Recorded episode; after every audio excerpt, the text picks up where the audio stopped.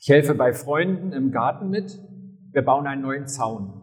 Es ist die Jahreszeit wie jetzt und es ist nass kalt, vielleicht ein bisschen kälter als heute. Und wisst ihr was, während wir da so arbeiten, uns zu dritt, zu viert bemühen, klappt nicht alles und es zieht sich in die Länge. Kennt ihr das, wenn man dann erstmal in den Füßen kalt ist und dann auch in den Fingern und es steigt, steigt so hoch? Aber wir wollen fertig werden. Denn man weiß, das Wetter wird ja eher schlechter, wenn man wartet. Dann fängt es richtig an zu regnen. Geben wir auf? Aber dann liegt es wieder eine Woche unfertig rum und eingesaut sind wir sowieso schon und wir machen weiter. Mir wird kalt. Ich friere. Die Aufmerksamkeit lässt nach. Die Verletzungsgefahr steigt. Manchmal rutsche ich mit der Zange ab und weiß, es liegt daran, dass ich mich nicht mehr so konzentriere wie am Anfang. Manchmal durchfährt mich ein Schauder. Mit den klammen Fingern werde ich ungeschickt. Im Hals beginnt es zu kratzen. Bestimmt werde ich krank nach diesem Tag. Und dann wird der Zaun fertig. Sieht ganz gut aus, fällt nicht um und ich gehe so schnell ich kann nach Hause. Und mir ist so kalt. Was hilft jetzt? Was meint ihr? Was hat mir geholfen? Badewanne, nicht? Genau, ein heißes Vollbad. In sehr warmem Wasser taue ich wieder auf. Einfach kribbelt es in den Fingern und dann ist es einfach nur schön. Die Wärme kriecht in alle Körperteile, ich fühle mich wie neu geboren und am Schluss stellt sich heraus, zwei Tage später, ich bin tatsächlich auch nicht krank geworden. Wie gut, dass ich gebadet habe. Kennt ihr das? Könnt ihr euch das vorstellen? Fällt jetzt wieder leichter, wo das Wetter so ist, ne? Wisst ihr was? Gott hat auch so eine Badewanne. Gott hat so eine Badewanne und du kannst darin baden. Und in seiner Badewanne ist sein Licht. So ist es in Gottes Gegenwart, in seinem Licht aufzutanken, darin zu baden, zu spüren, wie in jedem Körperteil alte Verletzungen heilen und neues Leben entsteht. Gott ist Licht. Gott ist Licht. In ihm gibt es keine Spur von Finsternis. So hat es Johannes mal beschrieben in seinem ersten Brief. Und die Krönung von diesem Licht Gottes, davon redet Jesus selber. Er sagt, ich, Jesus, ich bin das Licht der Welt. Wer mir folgt, wird nicht mehr in der Finsternis umherirren, sondern wird das Licht haben, das zum Leben führt. Und ich glaube, wir Menschen, wir kennen diese Sehnsucht nach so einem Licht, nach diesem Licht. Alle Menschen haben eine Sehnsucht, auch wenn sie nicht wissen, was sie suchen. Und wir in Jesus, wir kennen dieses Licht. Und jetzt Jetzt kommt ein wichtiger Satz. Es ist nicht unsere Aufgabe zu beweisen, dass es das Licht gibt, dass Jesus Licht ist. Das ist nicht unsere Aufgabe. Wir kennen dieses Licht, aber wir haben nicht die Aufgabe, es zu beweisen.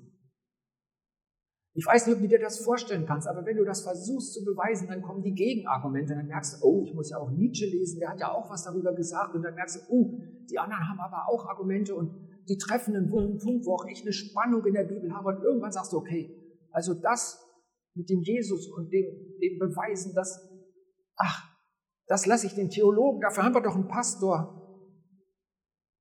Ich sag dir was. Niemand will wissen, ob das wahr ist, was wir glauben. Niemand will wissen, ob das wahr ist, was wir glauben, sondern die Menschen wollen wissen, ob es echt ist. Die Menschen wollen wissen, ob das echt ist, was wir glauben. Ich denke an mich selber. Drei Monate vor meiner Bekehrung gehe ich in die Fußgängerzone und da steht eine Jugendgruppe. Und ich sehe, oh, die sind mutiger als ich. Und irgendwie haben sie, ich kann es gar nicht so beschreiben, die haben eine positive Ausstrahlung. Die singen da Lieder, ich höre, das sind christliche Lieder und dann verteilen die da so Handzettel, ich nehme davon ein. Und drei Monate später gehe ich in die Teestube, die auf dem Zettel stand. Und da ist Pascal. Also ein anderer Pascal. Und da ist Pascal. Und Pascal, ich spüre wieder, er hat, wonach ich mich sehne. Ich kann es immer noch nicht beschreiben, aber ich merke, das ist wieder das. Und wenn Pascal mir damals gesagt hätte, also hör mal, das ist Licht und du musst jetzt ans Licht glauben, das ist die Sonne und so, vielleicht hätte ich das auch gemacht. Ich wusste ja nicht, was es ist, aber ich habe gemerkt, dieser junge Mann, der hat das. Aber er hat nicht gesagt, du musst jetzt die Sonne anbeten, sondern er hat gesagt, ich habe Jesus und du brauchst Jesus. Und dann habe ich Ja gesagt zu diesem Weg mit Gott. Und seitdem glaube ich an Jesus.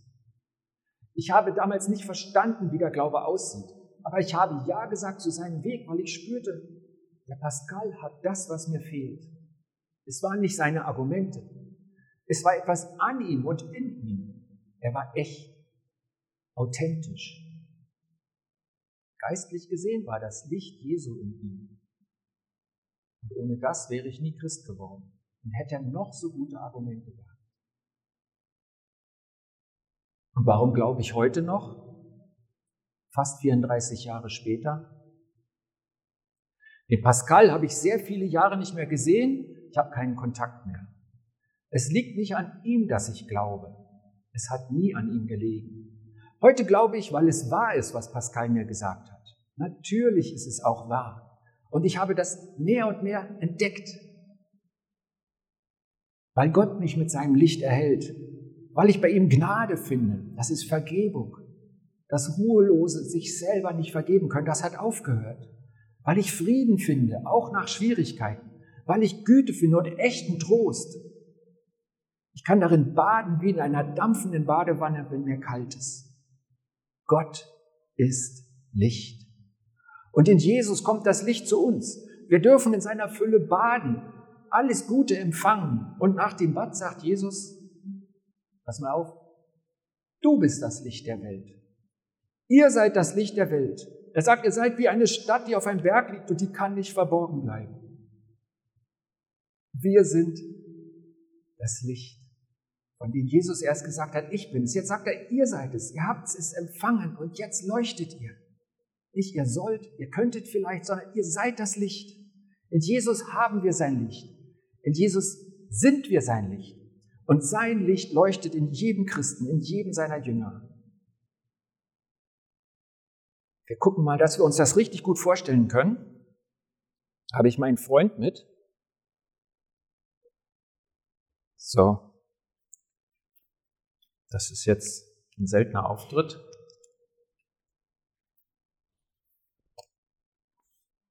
So. Seht ihr, dass ich Licht bin? Ja? Okay, also ein echter Christ, ne? Das mit dem Heiligenschein habe ich nicht hingekriegt, aber hier steht ja auch was von Licht. So, und Jesus sagt, euer Licht soll leuchten. Euer Licht soll leuchten. Beispiel meiner Bekehrung, das Licht der Jugendlichen in der Fußgängerzone, die sich des, die Stunde um die Ohren gehauen haben, die sich getraut haben, die gesungen haben, die einfach sie selbst waren, fröhlich waren dabei. Das hat geleuchtet. Das Licht von Pascal, der mich in der Teestube ansprach. Und nachher hat er mir erzählt, an dem Tag war ich eigentlich schlecht drauf. Aber er hat einfach das gebracht, was er hatte. Und ich bin ihm so dankbar dafür. Euer Licht soll leuchten. Ich denke an gestern, da hat mir der Oliver Löwe erzählt, ein Mann aus unserer Gemeinde. Der hat gesagt, vor 40 Jahren, da war ich zehn. Ich sage nicht, wie alt er jetzt ist, das verrate ich nicht.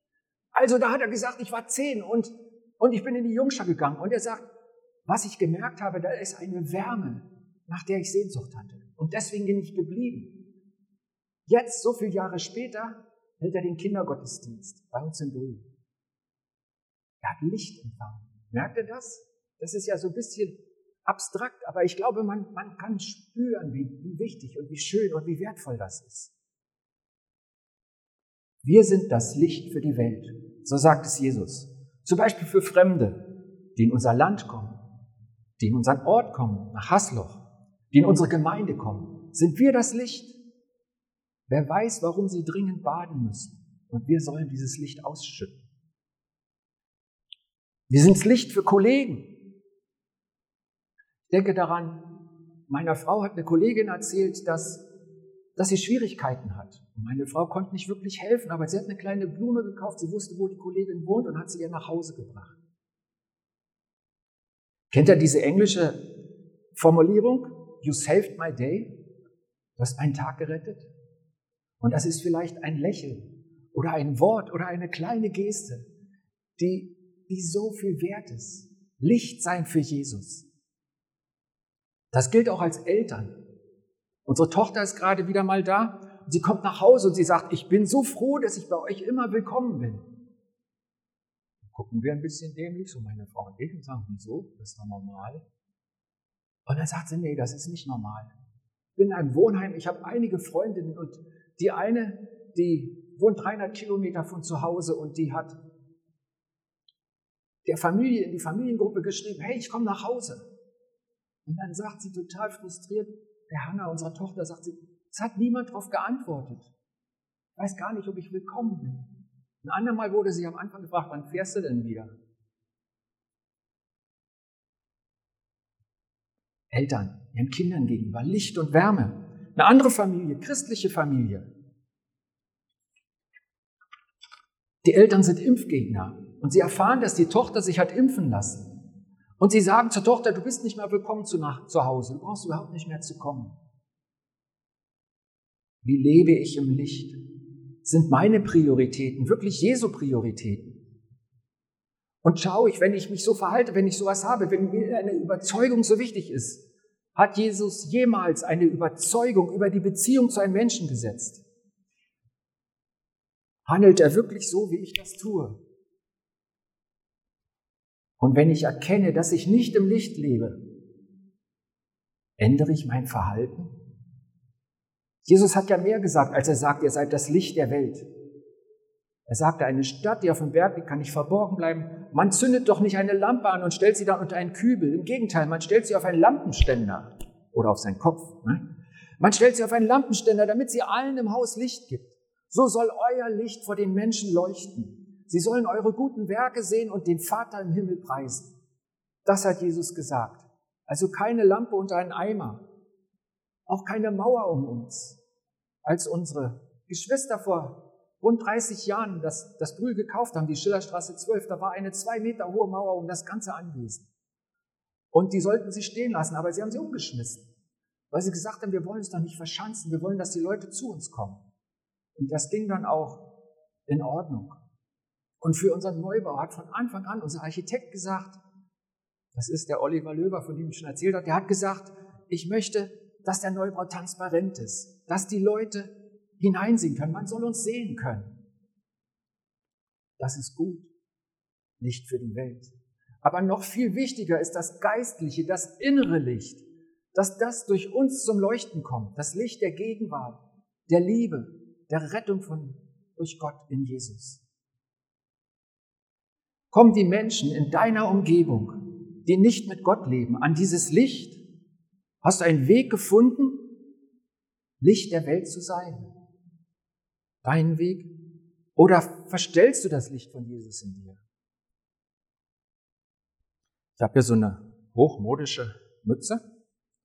Die ist sehr praktisch, weil wenn ich nicht will, dass jemand sieht, dass ich Licht bin, dann setze ich die einfach auf, ja, und dann, dann habe ich zwar mein Licht, okay, aber es merkt da gar keiner. Und Ihr findet mich vielleicht witzig hier vorne, aber was kann die Mütze sein, die du über dein Licht ziehst? Ich habe immer noch ein bisschen schlechtes Gewissen. Ich habe darüber gebetet, aber ich merke, das Beispiel kommt mir wieder. Vor Jahren war ich mit einem Nichtchristen zusammen, muslimischen Glaubens, und dem ging es körperlich richtig schlecht. Und ich hatte das Gefühl, Gott sagt, bete für den Mann. Ich habe mir nicht getraut. Eine Mütze über meinen Glauben. Ich wusste, wer ihm helfen kann. Ich habe mich nicht getraut. Dann sagst du, da war ich ja nicht dabei, das ist dein Problem, hast du recht. Aber vielleicht tippt Gott gerade was anderes an bei dir und sagt, guck mal, da hast du eine Mütze gezogen, dass keiner dein Licht sieht. Ich glaube, gefährdet sind wir beim Egoismus. Eltern gegenüber Kindern, aber auch Kinder gegenüber den Eltern. Die Eltern werden ja irgendwann wieder anstrengend, ne? weil sie schwächer werden und Hilfe brauchen. Ja, Horizont kleiner wird. Vielleicht Egoismus gegenüber Kollegen, gegenüber Nachbarn. Kennst du diesen Gedanken und du kannst das dann begründen und sagst, ich habe keine Zeit, wenn jemand meine Hilfe braucht. Und du spürst ganz genau, das war eine bewusste Entscheidung. Ich hätte es auch anders regeln können. Wo verstellst du Jesu Licht in dir? Und wo verstellen wir es als Gemeinde? Wo verhindere ich, dass diese Gemeinde Gottes Licht ausstrahlt? Das ist im Bild gesprochen da ist die warme Badewanne der Gemeinde, in der Menschen baden sollen, in der Wärme der Liebe Gottes und ich schütte Eis rein. Ihr wisst ja, dass Gott auch in der Bibel sagt, das ist wie in einem Teig, in einem Sauerteig, wenn da eine bittere Wurzel drin ist, die versaut den ganzen Teig. Und wie steht es da mit mir? Bin ich Teil der Wärme, Teil des Lichts? Oder bin ich sogar die bittere Wurzel?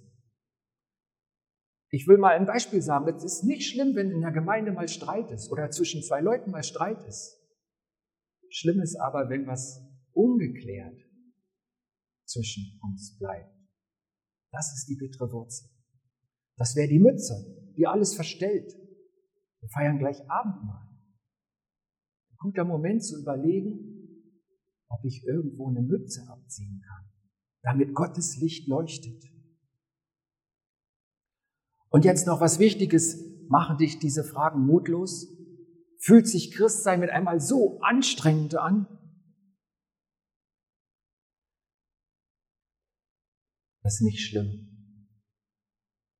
Wichtig ist, dass du auf Gott siehst. Denn alles das, was du siehst und was sich anstrengend und schwierig anfühlt oder aussieht, das ist kein Hindernis für Gott. Egal was es ist, was du nicht tust, was in deinem Leben oder deinem Tun nicht zu Jesus passt, egal. Gott kann und will und wird es ändern, wenn du ihn lässt. Na? Das macht Gott. Leuchten wir noch? Ja. Gott kann das. Und Gott will das. Und Gott macht das. Gott macht seine Gemeinde schön, hat er gesagt. Er hat gesagt, ihr seid das Licht der Welt. Ich weiß es, es liegt schon drin. Und ich helfe dir, dass du die Mütze wegkriegst, damit es leuchtet. Und dieses Licht, das kommt von Gott, das ist übernatürliches Licht. Das ist nicht, weil wir uns alle so toll im Zaum halten und dann immer freundlich sind, sondern er schüttet in uns, bis wir überlaufen. Es ist sein Licht, durch das wir Licht sind. Wenn du dich von Gott verändern lässt, in vielen einzelnen Punkten deines Lebens und Alltags, dann ist das alles, was dein Part ist. Und dann wirst du leuchten. Immer mehr, immer wieder. Du kannst das, weil Jesus in dir lebt. Ich habe ein tolles Buch dazu gelesen. Wenn du sagst, ich bin, mir ist das nicht genug, dass sich alle Mühe geben und wir wir treten so auf der Stelle in unserem kleinen Kreis, wenn du sagst, ich, ich möchte mehr von Gott. Es gibt eine Gemeinde, die hat beschrieben, wie sie diese Liebe unter sich wachgehalten haben. Und sie haben es genannt, eine Kultur der Ehre. Ein sehr gutes Buch, wenn du es lesen willst. So sieht's aus. Könnt es auch bei mir angucken, wenn ihr wollt. Gottes Licht ist in uns. Wir als Gemeinde sollen es leuchten lassen. Wir sind Gottes Licht für Hassloch. Gemeinsam leuchten wir stark. Wieso gemeinsam? Da denke ich an die Gastfreundschaft als ein Beispiel. Gastfreundschaft ist so ein Teilstrahl der Liebe Gottes, mit der er in die Welt leuchtet. Und ich kann gut auf fremde Menschen zugehen. Mir gelingt es oft, mit ihnen Gespräch anzufangen und so eine erste Verbindung zu binden. Aber wenn, wenn sie durch, an meinen Kuchen satt werden sollen, dann würden viele verhungern. Und ich, ich denke einfach mit Freude dran und mit Sehnsucht an unsere gemeinsamen Mittagessen einmal im Monat vor der Pandemie, wo wir diese Gastfreundschaft leben konnten. Und egal wer konnte mitessen. Gastfreundschaft, das ist was, was gemeinsam gut ist. Da leuchtet das Licht der Gemeinde. Oder unser Neubau. Das ist alleine völlig unmöglich, muss ich nicht erklären. Aber gemeinsam wird unser Licht dadurch leuchten, dass wir dieses große Projekt mit Gottes Hilfe stemmen. Und Gott ist mit uns und segnet uns, wenn wir nicht dieses Gebäude als erstes Ziel sehen, sondern die Menschen, die Gott in und durch das Gebäude segnen will. Sein Licht leuchtet nicht dann hell, wenn wir jetzt starke Lampen installieren oder so, sondern wenn Menschen durch uns Gottes gnädigen, lebensverändernden Licht begegnen. So wie ich beim Pascal. Diese Menschen kommen dann mit uns und füllen auch das neue Haus mit Leben, was wir uns wünschen zu seiner Ehre. Du kannst nur Licht der Welt sein, wenn Gott in dir ist und dich durch das Wirken seines Geistes verändert. Ohne das bist du kein Licht. Wir als Gemeinde können nur Licht der Welt sein, wenn Gott in uns ist und Gott uns durch das Wirken seines Geistes verändert. Ohne das sind wir kein Licht. Paulus sagt das so. Denn früher wart ihr in der Finsternis, jetzt aber seid ihr Licht im Herrn. Lebt als Kinder des Lichts. Denn die Frucht des Lichts besteht in lauter Güte und Gerechtigkeit und Wahrheit. Lebt als Kinder des Lichts, indem ihr prüft, was dem Herrn gefällt. Also, Schritt für Schritt, das Licht annehmen und es leuchten lassen. Mit Jesus, in Jesus, durch Jesus, in seiner Kraft. Und es wird gut. Die Gemeinde als Licht. Mit diesem Thema schließen wir so eine Reihe ab, wo wir geguckt haben, wie Gott seine Gemeinde beschreibt. Und wir sind ja alle von der Gesellschaft her als Individualisten erzogen. Aber Gott sieht uns als ein Ganzes, als sein Ganzes, als sein Bau, als seine Familie, als seine Armee, als seine Braut, als sein Licht. Und er hat sich schon festgelegt, er hat gesagt, ihr seid das Licht der Welt. Ich bete. Jesus, ich danke dir dafür, dass du das Licht bist. Und dieses Licht hat so eine Kraft, dass es Menschen verändert. Ich habe das erlebt und viele, viele andere auch. Und dieses Licht ist so stark, dass es auch mich und uns und deine Gemeinde hier in Hasloch und überall auf der Welt machst du durch deine Kraft und dein Licht zu Licht. Und ich danke dir dafür. Dein Plan für deine Gemeinde ist groß und wunderbar. Und ich freue mich, dass wir Licht sind durch dich und in dir. Licht für Menschen, dass sie deine Wärme spüren, deine Gegenwart entdecken, dass sie zu dir finden, weil dein Licht durch uns leuchtet. Danke für diesen Segen über uns. Danke, dass du da bist. Danke, dass du das Licht in uns bist. Amen.